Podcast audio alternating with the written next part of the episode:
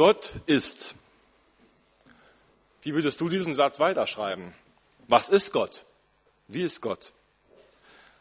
Wir haben wahrscheinlich ganz unterschiedliche Vorstellungen. Auch unter Christen gibt es die verschiedensten Bilder, was da vielleicht käme. Wie ist Gott? Wenn man mal guckt, was es alles für Bilder von Gott gibt, da kommen ganz verschiedene Sachen. Viele Bilder, wenn man das bei Google eingibt, die zeigen am ersten Mal ganz viele Bilder von einem alten Mann mit Bart. Es gibt so eine alte Abkürzung, G-O-T-T, Gott. Eine Abkürzung für guter Opa, total taub. Andere würden vielleicht sagen, Gott ist mir unbekannt. Kann man gar nicht richtig sehen, man weiß nicht so genau, irgendwo vielleicht, oder Nietzsche, der sagte, Gott ist tot. Für andere ist es vielleicht auch so ein Bild von Gott ist so eine Art Polizist, Oberaufpasser, der über uns Menschen wacht. Oder andere denken wieder an einen lieben Gott. Der liebe Gott, vielleicht so ein kitschiges Bild auch. In dem Bibeltext heute der für die Predigt heute dran ist, heißt es, Gott ist Liebe. Das steht im ersten Johannesbrief, Kapitel 4. Da heißt es, wir haben erkannt, dass Gott uns liebt und haben dieser Liebe unser ganzes Leben, unser ganzes Vertrauen geschenkt. Gott ist Liebe. Und wer sich von dieser Liebe bestimmen lässt, lebt in Gott und Gott lebt in ihm. Wenn das bei euch der Fall ist, hat uns die Liebe von Grund auf erneuert. Dann werden wir dem Tag des Gerichtes voll Zuversicht entgegenstehen können. Denn auch wenn wir noch in dieser Welt leben, sind wir doch wie Christus mit dem Vater verbunden. Wo die Liebe regiert, hat die Angst keinen Platz. Gottes vollkommene Liebe vertreibt jede Angst. Angst hat man nämlich dann, wenn man mit Strafe rechnen muss. Ich habe noch ein Bild von Gott mitgebracht, das zu diesem Sonntag heute passt. Heute ist Sonntag nach Trinitatis. Trinitatis, was ist das wieder für ein komisches Wort, denkt man sich. Das heißt die Dreieinigkeit. Und das ist das, was immer wieder schwierig ist zu erklären, darzustellen. So ist Gott dreieinig. Es gab Künstler, die im 12. Jahrhundert angefangen haben, diese Dreieinigkeit Gottes, Vater, Sohn, Heiliger Geist, so darzustellen. Und später hat Luther diese Form der Darstellung Gnadenstuhl genannt. Zu sehen, Gott der Vater, der auf dem Thron sitzt, Jesus Christus, den er hinhält hier am Kreuz und der Heilige Geist in der Mitte, der ist in Form einer Taube dort zu sehen ist. An dem Bild möchte ich entlang gehen bei der Predigt. Ein Bild, Gott darzustellen in seiner Dreieinigkeit. Gott, der Vater im Himmel, der alte Mann mit Bart hier zu sehen. Spannend, dass dieses Bild immer wieder sich durchzieht. Gott, ein alter Mann, das heißt eigentlich nur Gott, einer, der schon ziemlich alt ist. Einer, den es schon gab, bevor es alles andere gab. Einer, der auf seinem Thron sitzt, erhaben, der über alles regiert, der Macht hat, der Weisheit hat, der alles weiß. So ist dieser Gott hier dargestellt, unser Gott als Mann auf dem Thron mit einem Bart. Eigentlich können wir Menschen uns kein Bild von Gott machen. Woher sollen wir wissen, wie Gott aussieht? Wir könnten doch höchstens eine Ahnung haben davon oder ins Fragen kommen. Vielleicht gibt es einen, von dem das alles herkommt. Mein Leben. Die Natur, die Umwelt, die Bäume, die Pflanzen, das Meer, die Tiere, die Lichter am Himmel, die Berge. Vielleicht die Frage, wo kommt das alles her? Ist das alles nur Zufall oder gibt es vielleicht tatsächlich jemanden, der dahinter steht, der das alles geschaffen hat? Wir Christen glauben an einen Gott, der das alles gemacht hat, einen Schöpfer. Einer, der die Welt gemacht hat, nicht irgendwie, Hauptsache es funktioniert, sondern der unglaublich kreativ war, der die Welt mit Liebe gemacht hat. Der wollte etwas Einmaliges machen, so wie wir das eben schon gehört haben in der Geschichte so ist jeder Mensch auch einmalig gemacht. John, Mika, Hannah und jeder von uns. Keinen gibt es doppelt. Einzigartig.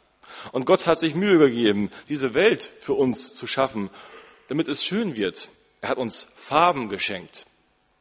Wenn wir uns vorstellen, alles wäre schwarz-weiß, ginge auch irgendwie. Wofür braucht man Farben? Aber Farben machen es viel bunter und fröhlicher. Gott hat die Welt bunt gemacht. Er hat uns Gerüche gegeben, Bei Gerüchen denke ich vielleicht an bestimmte Blumen oder an das Meer, wie das Meer riecht. Oder vielleicht auch an guten Braten. Dinge, die wir vielleicht mit Gerüchen verbinden, wo wir sagen, oh, das ist was Tolles. Und manche Gerüche, die uns auch abschrecken vielleicht, dass wir merken, okay, da gehe ich jetzt nicht hin. Gott hat die Welt bunt gemacht, auch mit Geschmäcker, mit Gewürzen, in einer Vielfalt des Lebens.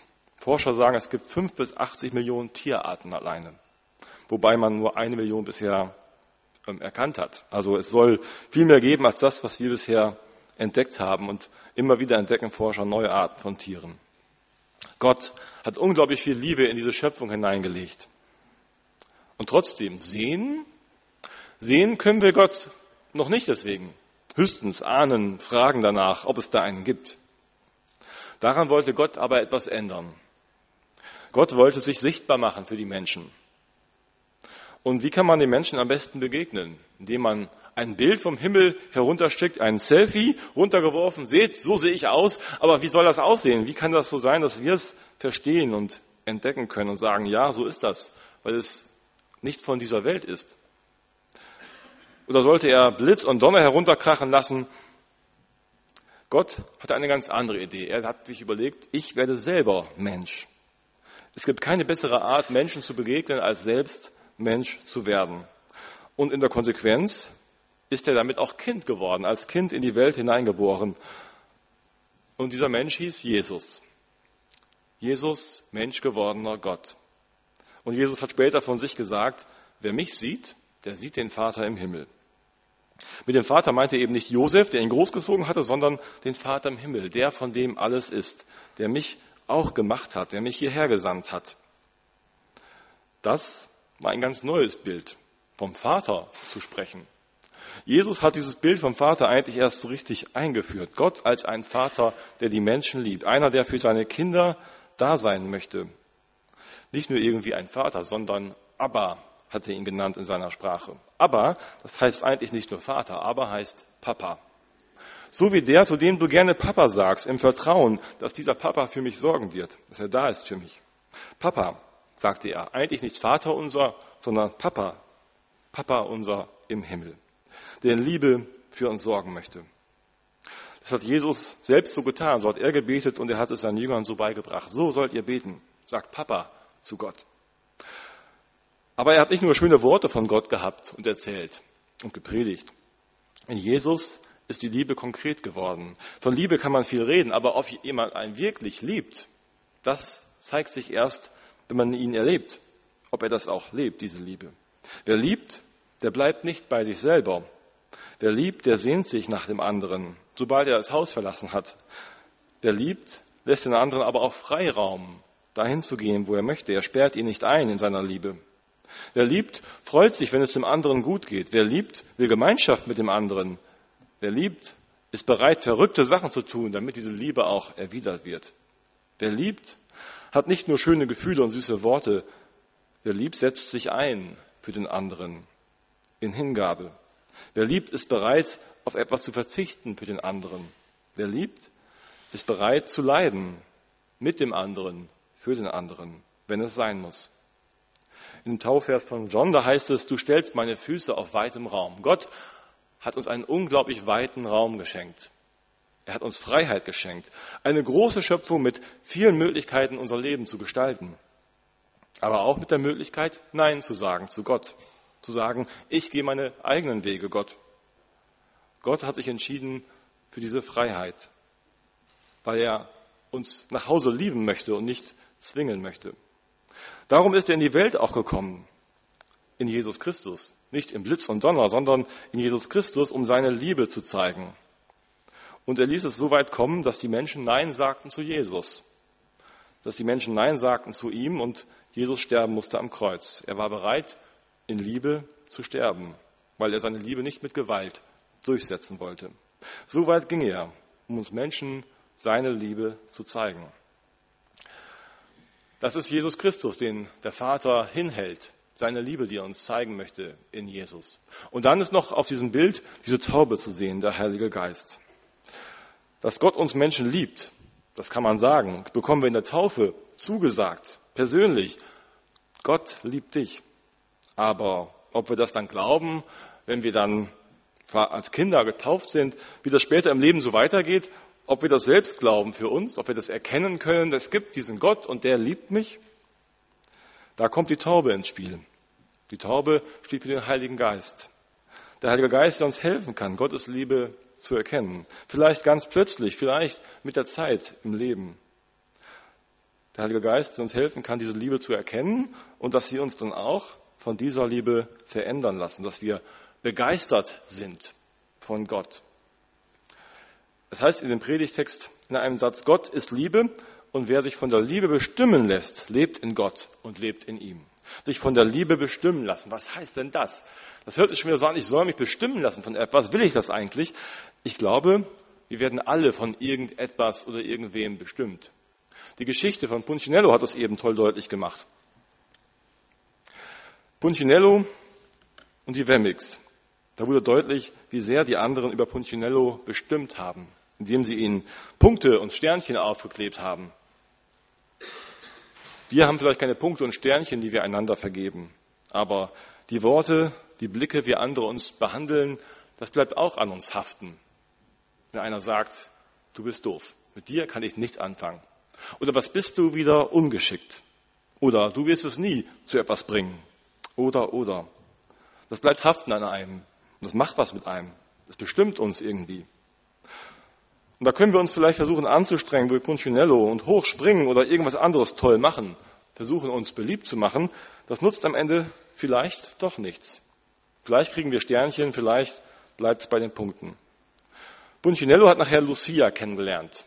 Lucia, die frei war davon, die keinen einzigen Punkt, keinen Stern an sich kleben hatte, weil sie den Holzschnitzer Eli kannte der, der sie gemacht hatte. Weil sie immer zu ihm ging, weil sie entdeckt hatte, dieser Mann, der mich gemacht hat, der hat mich lieb. Und das ist wichtiger als alles andere. Punchinello ist dann auch zu ihm gegangen. Da hörte er von Eli, dass Eli schon immer auf ihn gewartet hat. Und dann, nachdem Punchinello bei ihm war, gehört hat, was Eli von ihm denkt, da fiel am Ende der erste Punkt von ihm ab. Da hat was angefangen, sich zu verändern durch die Liebe von Eli zu ihm. Von wem wollen wir uns bestimmen lassen? Wir haben eben gesungen in einem Lied, vergiss es nie, du bist gewollt, du bist kein Kind des Zufalls, du bist der Clou. Gott sieht uns so an. Du bist ein gewolltes Kind, ein gewollter Mensch und es ist gut, dass es dich gibt. Wer sein Leben so von der Liebe bestimmen kann, bestimmen lassen kann, der wird sich verändern. Und von dieser Liebe kann uns nichts trennen als Kinder vielleicht getauft, dann ein langes Leben, wo wir eine Menge Sachen vielleicht machen, wo wir eigentlich genau wissen, oh, das würde wahrscheinlich Gott nicht glücklich machen.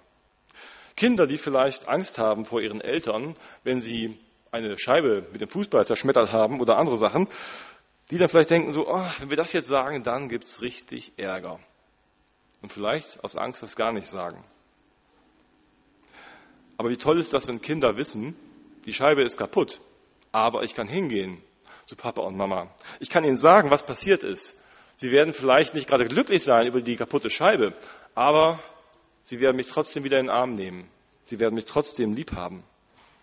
Oder Angst vor dem Vorgesetzten, wo ich weiß, das, was gerade schiefgegangen ist im Betrieb, da bin ich verantwortlich.